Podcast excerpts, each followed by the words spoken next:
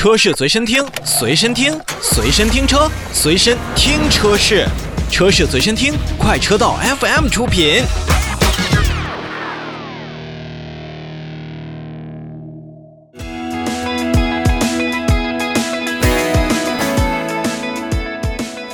看召回，我们首先来看捷豹路虎。日前呢，捷豹路虎中国投资有限公司以及奇瑞捷豹路虎汽车有限公司要向国家市场监督管理总局备案了召回计划，其中呢是要备案召回进口和部分国产的车型，分别是从二零二一年的二月五号开始。召回二零一八年十一月二十八日至二零二零年八月三十一日期间生产的部分二零一九款到二零二零款的路虎发现车型，共计七千零四十四辆。本次召回的范围内的车辆呢，是由于制造工艺的问题，蓄电池的接地螺栓呢可能会受损。导致蓄电池接地螺栓与底盘的接地它是不良的，极端情况下呢，就可能会出现车辆的电力中断，造成车辆无法正常启动，或者说车辆在行驶当中发动机突然熄火，并影响转向助力、制动助力等等功能。那捷豹路虎中国呢，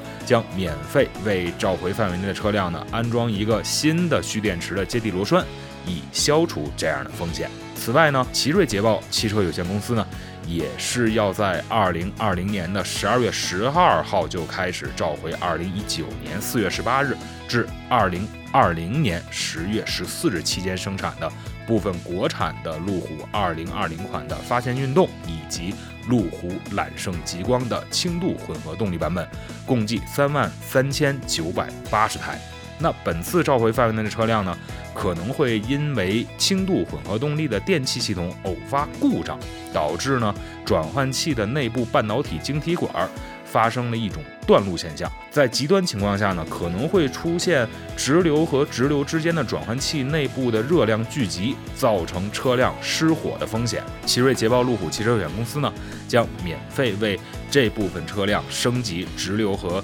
直流的转换器相关的控制模块软件。消除安全隐患。这一版本的软件呢，增加了对于转换器内部短路的一个监控。如果说短路发生之后呢，系统会自动切断转换器的四十八伏侧的供电，断开电路回路，以防止热量的聚集。